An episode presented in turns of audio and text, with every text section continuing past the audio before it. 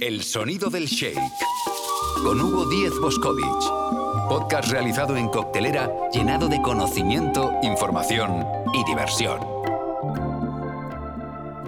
Hola amigos del sonido del shake, les doy la bienvenida al episodio 2. Les habla Hugo Díez y antes de nada me gustaría dar las gracias por las casi mil escuchas que llevamos en las diferentes plataformas. También me gustaría agradecer a todas las personas que han hecho posible esto. Arturo Díez como compositor de la banda sonora que están escuchando, Moonwork como montadores de la cabecera. Estas cabeceras están dobladas por Oscar Barberán, que también le puso la voz a Keanu Reeves en Matrix, Xavi Rodríguez de las Mañanas Kids y a Marco como técnico de sonido. Podrán disfrutar en el programa de hoy nuevamente de los mismos colaboradores y secciones divididos en tres partes. Hoy tendremos la entrevista a Carlos Moreno. Sin más, que lo disfrutéis. El sonido del shake.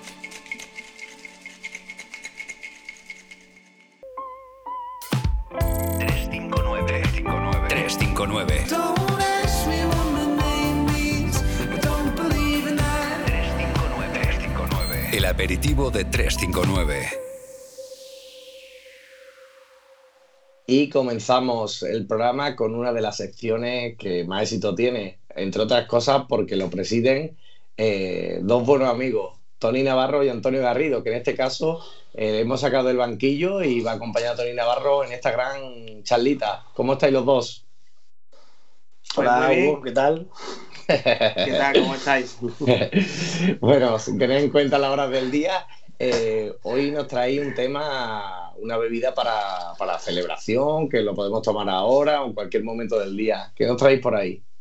Exacto, Hugo. Pues traemos una bebida muy, muy, muy, muy reconocida en España y vamos a intentar de ocupar este espacio con, un tema que sería la sangría, la sangría y el ponche o viceversa. No sé si como en el programa de televisión, la sangría y el ponche, el ponche y la sangría y viceversa. La propiedad conmutativa.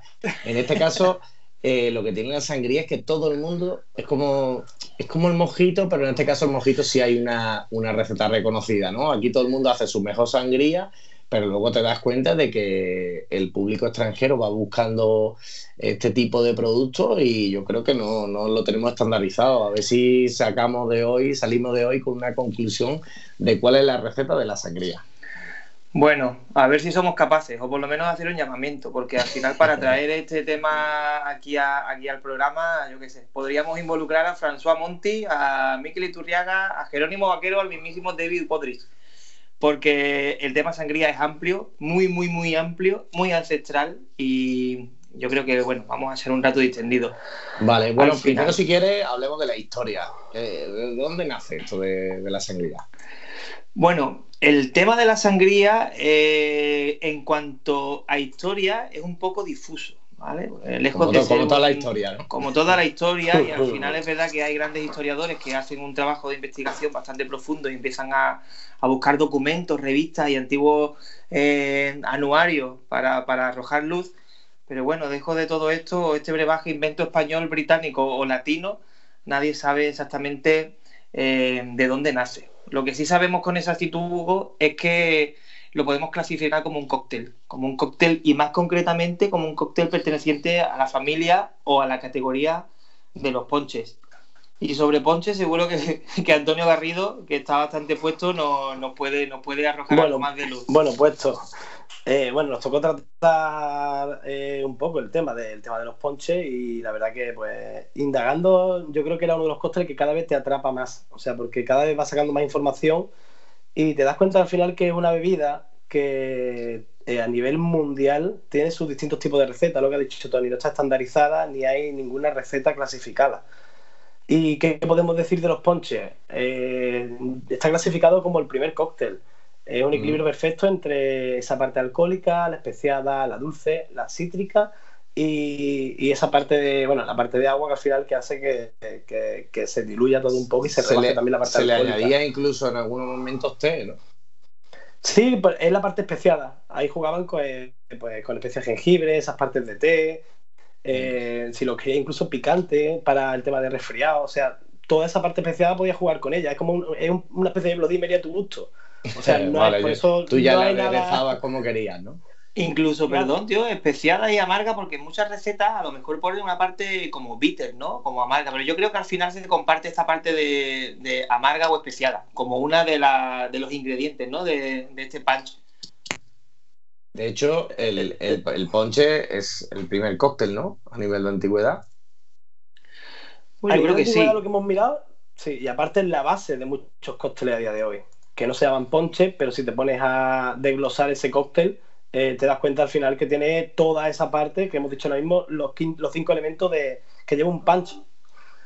¿Vale? Si queréis indagar un poquito más en la historia del ponche, porque nos vamos allá en el reinado de la reina Isabel I de Inglaterra, y es curioso porque en aquella época, eh, bueno, fue un grupo de, vamos a decir, vamos a llamarlo de empresarios, que le propusieron a la reina comercializar con esa ruta de, las Indias.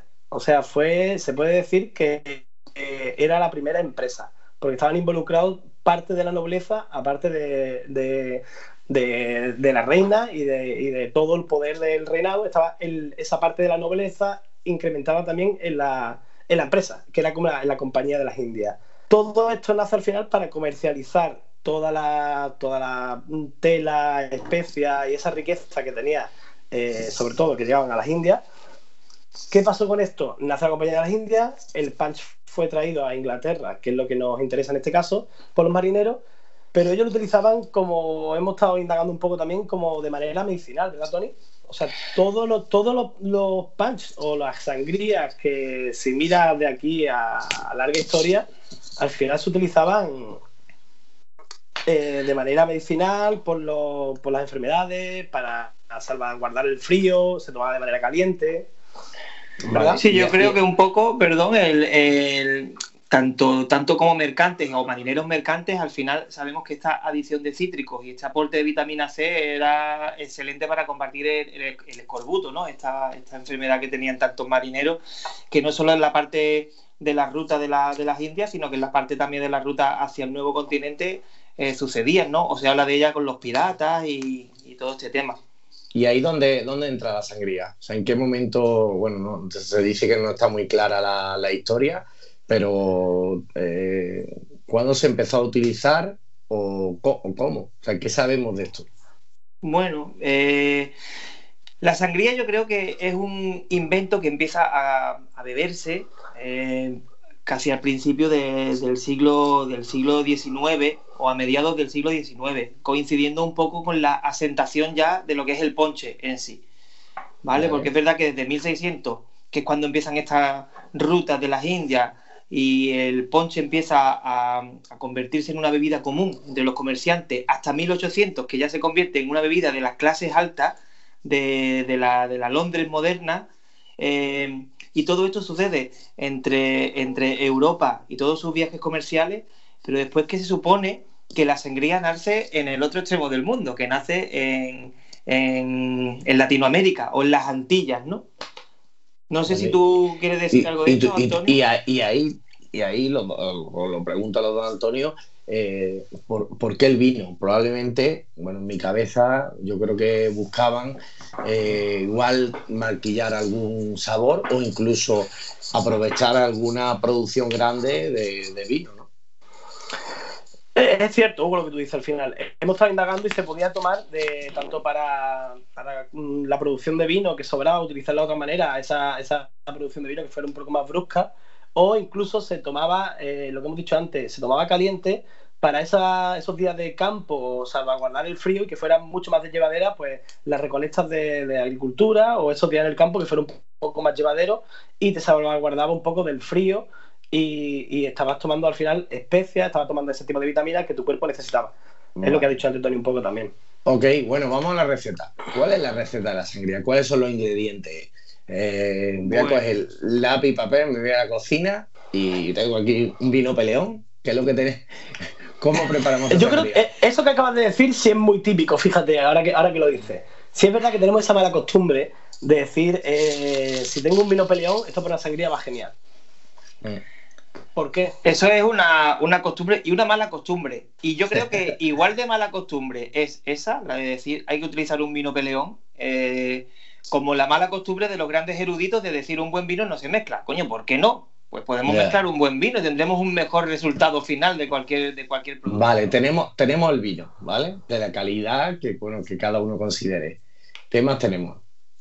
Tenemos el vino, tenemos una selección de licores, que esto es lo que hace un poco que la sangría pues no tenga una receta estandarizada y al final eh, en muchas partes de España pues se, dice que la sangría es un vino peleón, échale lo que tengas a mano y Fanta de limón o Fanta de naranja, ¿no? O refresco.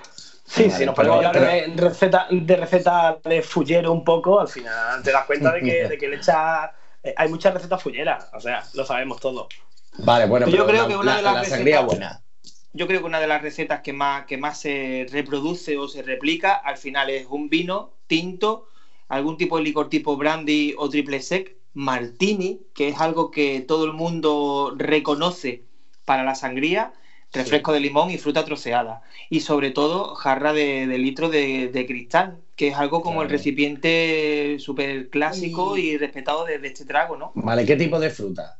y te falta, Tony, perdón que te diga, la parte dulce, que si hay un componente que a mí me gusta utilizar mucho, que es el óleo sacarum, por ejemplo.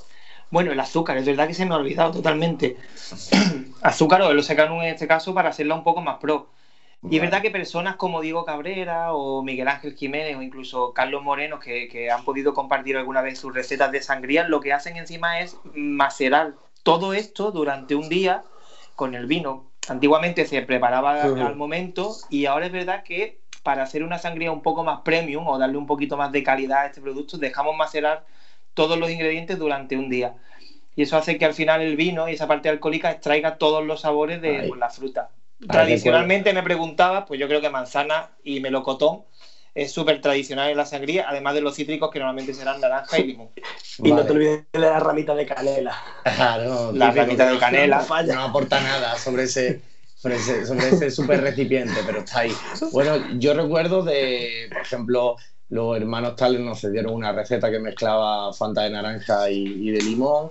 Carlos Moreno también, que tenía su base y luego lo completaba. Nosotros, por ejemplo, en la ponencia, pues yo hice una versión en el que dejábamos macerando en, una fruta roja, que no quiero decir su nombre, sí, tipo fresa.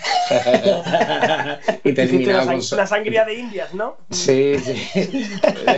de, Cartagena de India.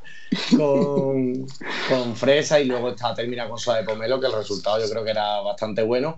Pero más allá de las innovaciones, yo creo que primero tendríamos que poner los, cimientos, eh, estandarizar esa receta e incluso ver la manera de que, yo qué sé, no sé si se puede incluso registrar eh, por, IVA y, que todo el mundo tenga esa receta bien trabajada y a partir de ahí cada uno que trabaje su receta. Bueno chicos, pues no sé si queréis cerrar con alguna cosita más.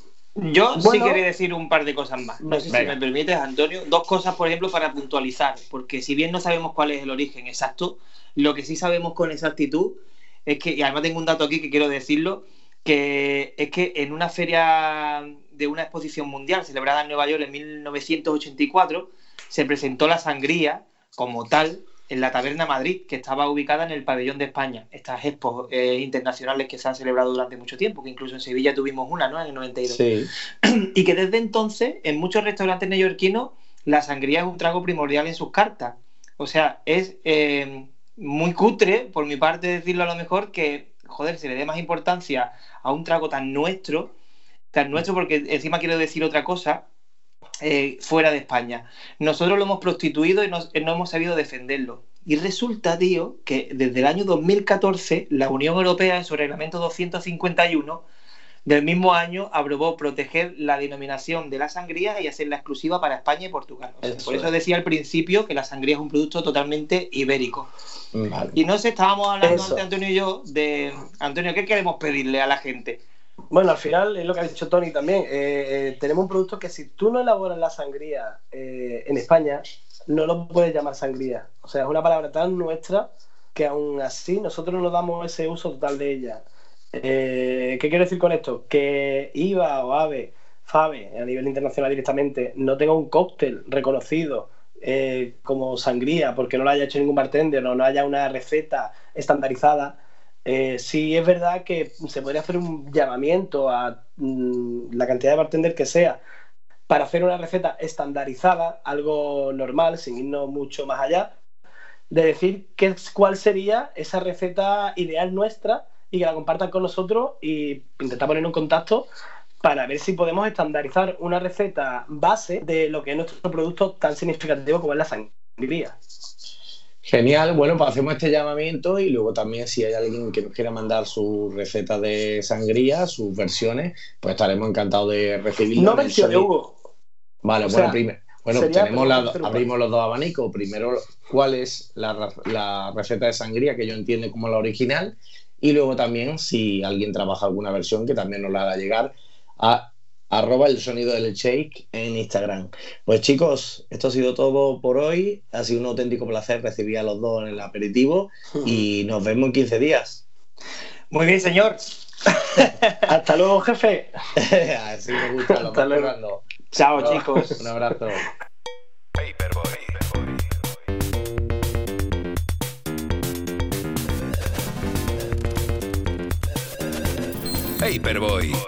con Doctor Bartenders.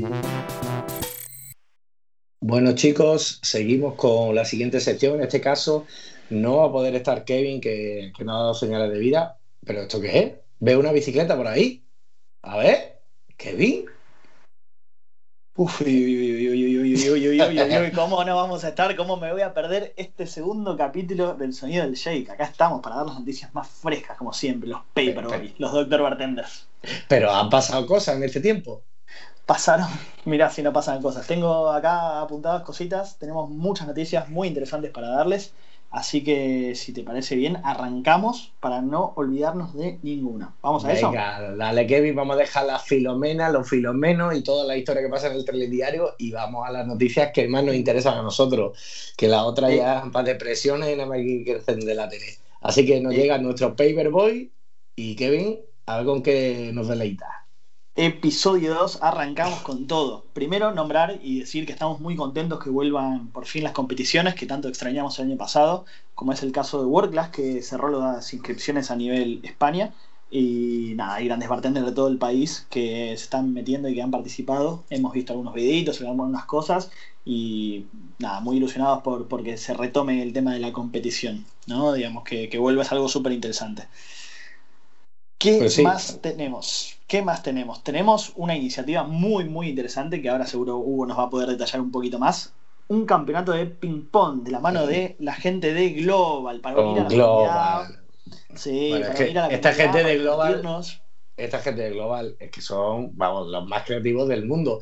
Y, y, encima estamos poniendo a jugar a gente que, no sabe ni cómo se agarra una pala. Pero, pero nos da igual. Nos da igual. Y, Somos así y con chupito y con Chupito de por medio, y nos vamos a divertir, vamos a pasar un, buen rato. Tenemos a Hugo que va a ser un árbitro. Eh, vamos a ver si, si, es imparcial esta vez o si se comporta de la misma manera que en el Barça Madrid de los bartenders del año pasado. Pero bueno, ese es otro tema que, vamos a hablar en otro momento. El, problema es cuando odia a los árbitros y, te, y, dicen que tú tienes que ser el árbitro, ¿sabes? totalmente. Claro, Siempre, me, siempre, me, toca, siempre me toca lo que no me gusta. Pero bueno, eh, los tuercebotas somos así. Así es que bueno, no, hay que, que darle. Arrancamos, arrancamos ya esta semana y súper contento con el número de inscripciones, por supuesto, guardando todas las medidas de, seguridad y, y, buscando también, oye, pues mira, vamos a intentar, eh, dentro del respeto a todo lo que está pasando, vamos a intentar activar algo y sobre todo también hacer un guiño a alguien, a un sector que lo está pasando súper mal y sobre todo que nos atañe a nosotros, que es la, el mundo bartender, ¿no? Yo creo que también es importante buscar iniciativas que involucren a, esta profesión. Sin duda, una iniciativa que ayuda mucho a, aunque sea a poner un parche de ánimos a estos momentos raros que estamos viviendo, que vemos que se van a alargar un poquito. Tenemos noticias desde el norte también, desde el norte de España nos llega una noticia muy interesante de Gijón, más precisamente de la mano de Rocío Sánchez y Lucas Baxman. Rocío, antigua trabajadora del mítico Varsovia, donde nos ha dado más de mil sonrisas. Van a inaugurar, eh, o están inaugurando, el bar San Telmo, ¿sí? Muy interesante, muy lindo el nombre. Es un barrio, para los que no conocen, de acá de Buenos Aires, el cual lo conectan en el sentido de, con Gijón, en el sentido de que es un barrio marinero, igual que la ciudad de Gijón Entonces, el objetivo, un poco el proyecto, es unir la cultura de los dos lugares, así que esperamos poder ir a visitarlos pronto y ver con qué nos deleitan detrás de esa. Sí, porque, porque bueno, hay diferentes opciones en Gijón. Tenemos nuestro amigo Mitchell, tenemos la gente de Varsovia y hay alguna, algunos sitios más, pero yo creo que es interesante que sigan ahí aportando su granito de arena y estoy seguro que Rocío lo va a hacer de manera brillante. Sin dudas, sin dudas, eh, es una apertura que promete y ayuda también al crecimiento de la ciudad, ¿no? Mientras más eh, oferta haya, también el público se adapta a eso y, va a buscar más coctelería de buen nivel, así que brindamos por, por esta nueva apertura ampliamente. Venga, ¿qué tenemos más por ahí? ¿Qué más tenemos? Noticias desde Madrid, ¿sí? Tanto Sadle como Salmón Gurú presentan cartas nuevas, ¿sí? Vamos a comentar un poco cada una, si te parece bien.